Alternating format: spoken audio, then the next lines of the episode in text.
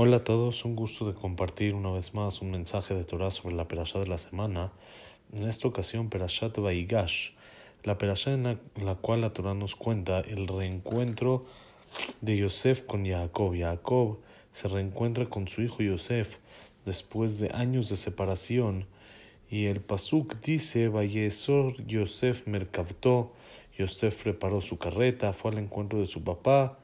Su papá lo ve y él ve a su papá, se tira ante sus hombros y llora junto a él y lo abraza. Dice Rashi, de todo esto lo hizo Yosef, pero Jacob vino no se tiró sobre los hombros de Yosef, ya que dicen Jajamim que en ese momento que se encontró con Yosef después de los años de separación, Jacob decidió leer el Shema y decir Shema Israel, Hashem Eloqueno, Hashem Echad, reconociendo que Hashem es único en este mundo. Y es conocida la pregunta que traen los Mefarshim, que si en ese momento era horario de leer el Shema, entonces ¿por qué Yosef no lo leyó? Y si es de que en ese momento no era horario del Shema, entonces ¿por qué Jacob Avinu sí lo leyó?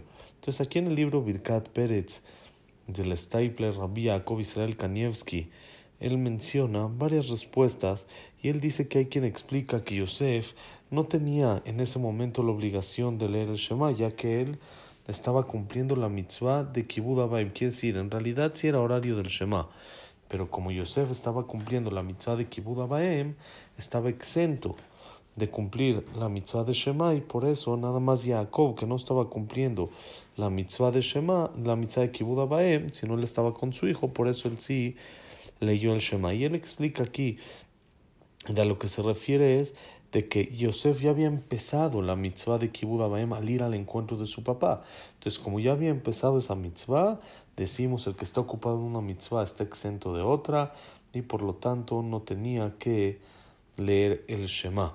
Por eso es lo que explica aquí que Yosef no leyó el Shema.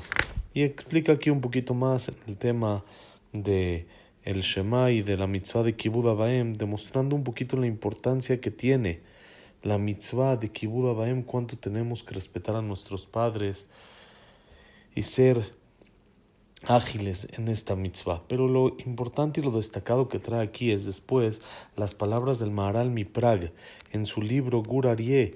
El Maharal Miprag explica este tema que en realidad no era horario de Shema en ese momento Nada que ver, no era el momento en el que tenía que leer Shema y es por eso que Yosef no lo leyó. Pero Abodata Tzadikim Kahu, dice el Maharal, el servicio a Dios de los Tzadikim así es, que en el momento que tienen una alegría, tienen una salvación grande y algo muy importante en su vida, se despierta de inmediato en su corazón la necesidad, la emoción y las ganas por apegarse en su Creador, alabarlo y unificarlo, decir que es uno y apegarse con ese amor a Hashem Itbaraj por todas las cosas buenas que le hizo. Por eso, en ese momento que Jacob se encuentra con Yosef, en un momento muy, muy sentimental y muy importante en su vida, Jacob vino se despierta, su, despierta su corazón para leer Kriyat Shema, unificar a Dios, agradecerle y recibir sobre él el yugo del reinado de Hashem con alegría y con cariño y amor. Y eso es lo contrario de lo que hacemos gente sencilla, que está escrito, por ejemplo, en la Gemara, que el novio está exento de leer el Shema la primera noche de su boda, ya que él es difícil que pueda concentrarse en este momento, ya que está ocupado con el tema de casarse. Eso es en gente normal, pero los tzadikim, todo lo contrario, en el momento más alto, en el momento en el que están más arriba su alegría, que están súper contentos, ahí solitos se despierta su necesidad con más ganas y con más emoción de leer el Shema y agradecerle a Borolán por todo esto. Pero Yosef no podía leer en ese momento y decir el Shema, ya que él no estaba obligado en eso, no es una obligación, no era horario de Shema como dijimos, y él tenía delante de él una mitzvah que sí estaba obligado, que es la mitzvah de Kibud Abaem, no puede ocuparse de niveles de Hasidut, de grandeza, de hacer cosas extras y anular la mitzvah de Kibud Abaem, la cual sí está obligado, ya que esto sería en contra de la Torah y no sería Hasidut, no sería hacer las cosas bien. Como sabemos, el hacer de más no está sino hasta después de hacer lo básico, como está escrito en el Jobot Alevabotra, aquí el Birkat Pérez, Shena Tosefet mitkambel el Ahar.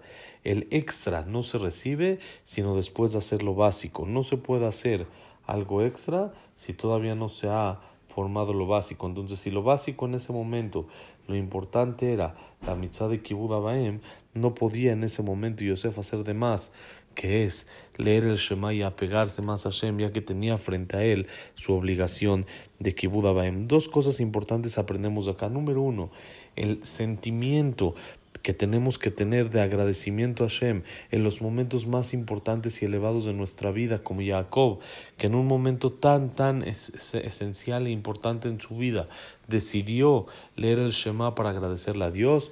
Y número dos, aprender lo de Yosef. Si tenemos algo básico que hacer, no busquemos algo más elevado, sino primero hagamos lo que es nuestra obligación y luego podemos buscar lo que es algo extra. Ojalá nos llevemos estos dos mensajes de apegarnos a Dios con alegría y de buscar hacer las cosas como debe de ser, darle valor y prioridad a lo que va primero.